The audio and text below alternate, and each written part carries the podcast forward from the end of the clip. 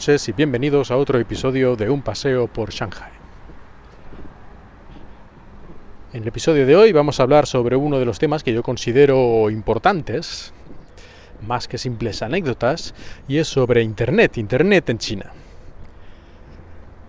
Es la segunda vez que grabo este episodio, porque la primera vez, mm, digamos que me he crispado un poco demasiado, y mm, creo que es mejor hacerlo esto de una forma más calmada, pero lo digo, os lo digo esto, que podría, no sé, no haber dicho nada y nunca lo sabríais, lo digo para que veáis que es un tema que afecta bastante a la vida cotidiana y yo diría que de los que más me cabrea de mi vida en China, sobre todo por la estupidez que veo detrás de todo esto. Pero vamos por partes. primero, Internet en China ha avanzado mucho en los últimos años. En las grandes ciudades podemos encontrar fácilmente conexiones de fibra óptica de 100, 200 o más megabits por segundo. E incluso en las ciudades no tan grandes mm, se pueden encontrar conexiones bastante decentes, teniendo en cuenta lo gigantesco que es el país y que hasta no hace tantos años estaba en una situación económica muy, en fin, crítica casi. Así que en este, por este lado, en cuanto a la infraestructura, yo creo que no habría grandes quejas por mi parte. Tenemos 4G en telefonía, sin ningún problema, en casi todos los lugares, con buena señal, tanto internet en casa como en el móvil. Yo creo que en las grandes ciudades muy bien. Y ya te tendrías que ir muy al campo campo para que fuera la cosa bastante triste. ¿Cuál es el problema de internet en China? Entonces, el problema es que cualquier dato que llegue del extranjero, que cruce la frontera y llegue a China, pasa por un gran cortafuegos, un centro de datos del gobierno o controlado por el gobierno, que filtra lo que puede pasar y lo que no puede pasar de fuera adentro de China. Y esto, bueno, esto tiene muchas consecuencias, en diferentes aspectos, pero lo más básico y lo que primero nos encontramos cuando llegamos a China es que la gran mayoría de las páginas web más conocidas y utilizadas en el resto del mundo aquí no funcionan. Por ejemplo, Google y por lo tanto todos los servicios de Google, como puede ser Gmail o Google Maps, todo esto fuera, intentas acceder y te dice servicio no encontrado, página no encontrada y todo esto. Facebook, Twitter, Instagram, Blogger, YouTube, Vimeo, en fin, todos los servicios de vídeo prácticamente, la mayor parte de las redes sociales y muchas cosas más, algunas que no sabes muy bien por qué. Y en estos casos en los que no sabes por qué, incluso páginas web pequeñas, suele ser porque están alojadas, sus servidores, por ejemplo, son servidores de Google. Y claro, nada de Google entra en China, por un pequeño rifirrafe que tuvo con el gobierno hace, no sé, creo que ya 10 años. Pero aquí son muy rencorositos algunos de los altos cargos, al parecer. En fin, sea como sea, podéis ver que vuestra vida digital, la que tenéis en España o en cualquier otro lugar del mundo, aquí en China no existe. Que sí, se puede acceder utilizando una red privada virtual, VPN, pero cada vez el gobierno y no solo de China, y esto es lo más grave, creo yo. También en otros países está ocurriendo esta tendencia, pero bueno, hablando de aquí, el gobierno cada vez se está poniendo más duro en intentar prohibir, limitar o en cualquier manera perjudicar a las redes privadas virtuales, estas VPN que te permiten conectarte a otro país directamente y saltarte este cortafuegos, esta barrera digital. Y es por eso, como decía el otro día, que a veces no publico casi cosas en, no sé, en Twitter, primero tienes que tener una VPN y después intenta conectarte con ella, que a veces conecta, a veces no conecta, y no es culpa, digamos, del servicio, del servidor, de la empresa del VPN, sino de la red china que intenta bloquear muchas de estas conexiones. Y aunque te quieras conectar a una página web que no está en la lista negra, todas las conexiones del extranjero tienen que pasar por estos servidores y por lo tanto eso ralentiza un montón la conexión. Te conectas, por ejemplo, desde tu casa te conectas a una empresa china que tiene servidores en China, haces un, ahí te bajas un vídeo, descargas un archivo, lo que sea, bueno, pongamos que va a 100 megabits por segundo, ¿eh? al máximo de tu conexión. Excelente. Te conectas a cualquier empresa en otro país con unos servidores potentísimos, una conexión buenísima a ellos también, es decir, eso no es el problema. Y de repente, en vez de descargar a 100 megabits, es que está un poco lejos, va, a 80. Bueno, no, a 80, a lo mejor somos optimistas, va, a 50. 50, bueno, más, más, bien como 5, 5 y 6 suerte, y a lo mejor un día 0,5, ¿sabes?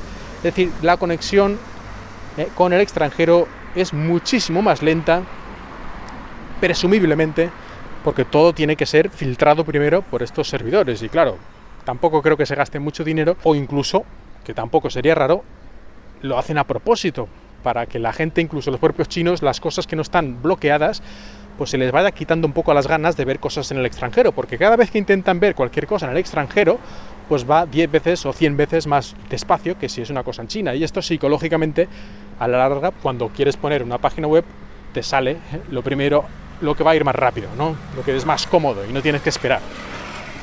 Así que yo no sé si está hecho a propósito, pero sea por un motivo o por el otro, al final esto beneficia también los servidores y los servicios locales, aunque los otros no estén bloqueados.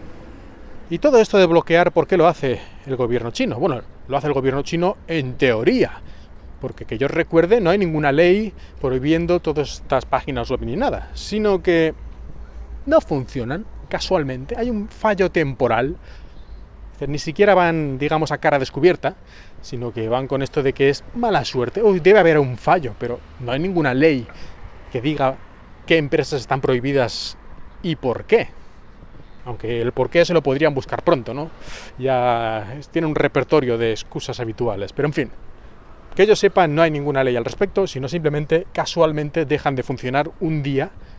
Y esto también no solo afecta a las empresas que ya están bloqueadas, sino a todas las demás, porque, pongamos, sobre todo en el caso de empresas chinas, si quieren hacer un servidor en la nube, poner sus datos en, un servidor tal de una empresa que le sale más barato y lo hace mejor, pues lo más probable es que a estas alturas, antes a lo mejor lo pensaban, pero ahora lo lógico es ponerlo en una empresa china. ¿Por qué es el mejor servicio?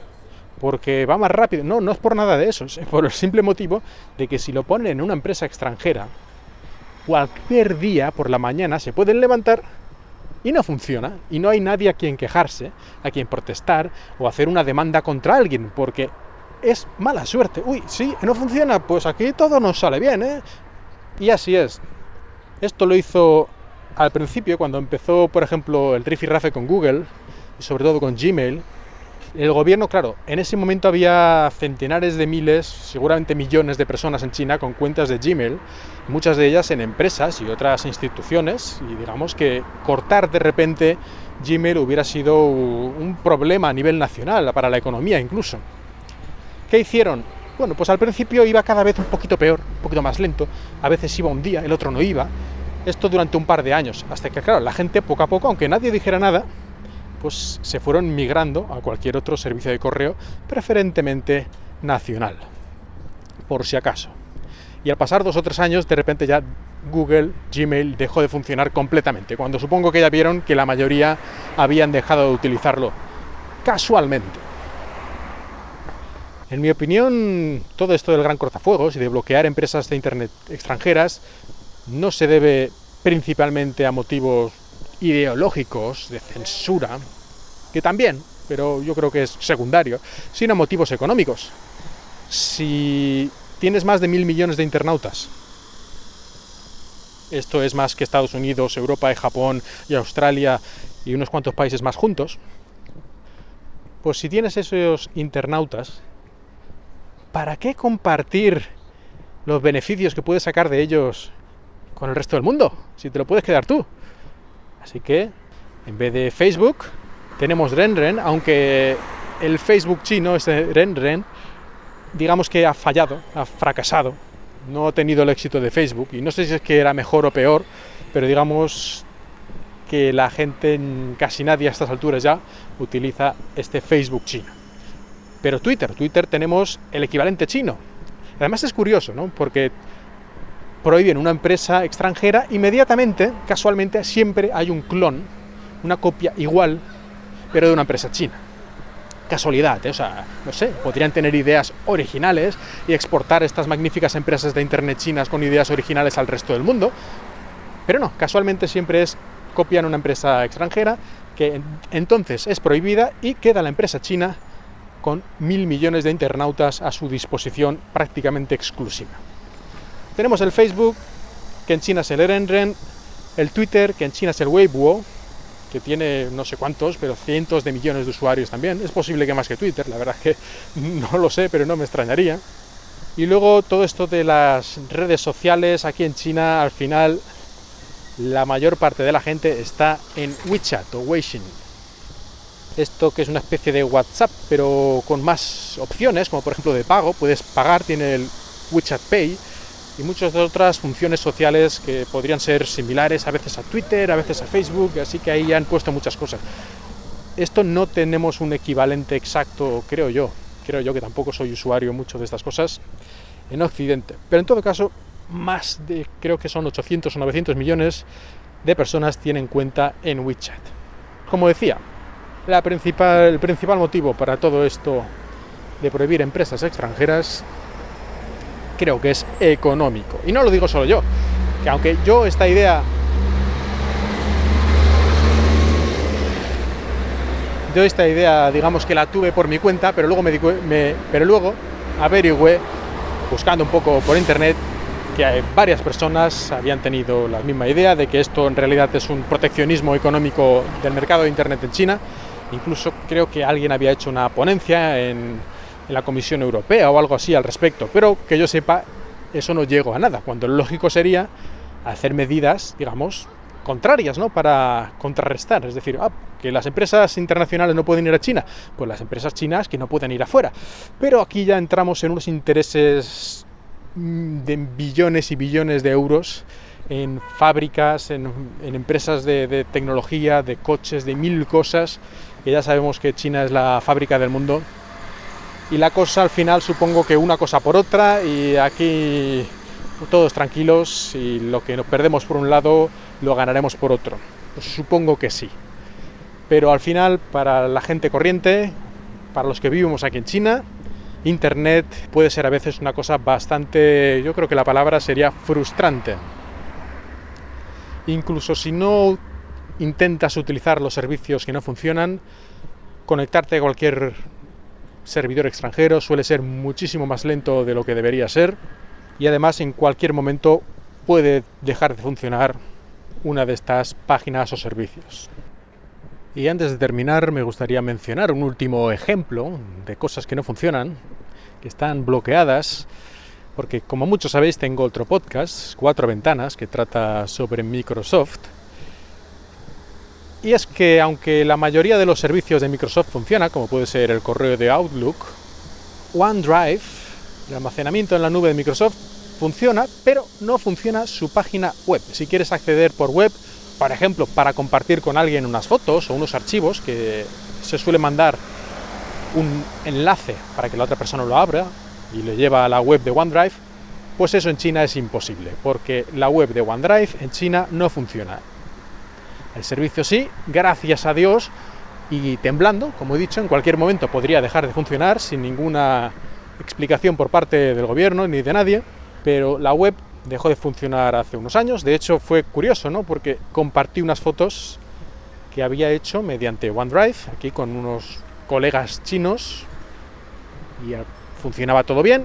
Y al pasar una semana me dicen, que no podemos ver las fotos. ¿Y cómo que no podéis ver las fotos? Y voy yo a verlo adiós OneDrive. Por lo menos adiós la web de OneDrive. Ya no se podían ver las fotos compartidas. Pues ahora sí, antes de que me cabré aún más, voy a dar por terminado de momento este tema de hoy, Internet en China. Espero que hayáis disfrutado, a pesar de mi ira contenida que me hace arder los ojos que no podéis ni imaginar y yo cada vez que leo una noticia al respecto de que han bloqueado algo más es que me da ganas de matar, ganas de asesinar aumentando, como decía Homer Simpson. Pero bueno, a pesar de todo esto, espero que hayáis disfrutado de este paseo por Shanghai.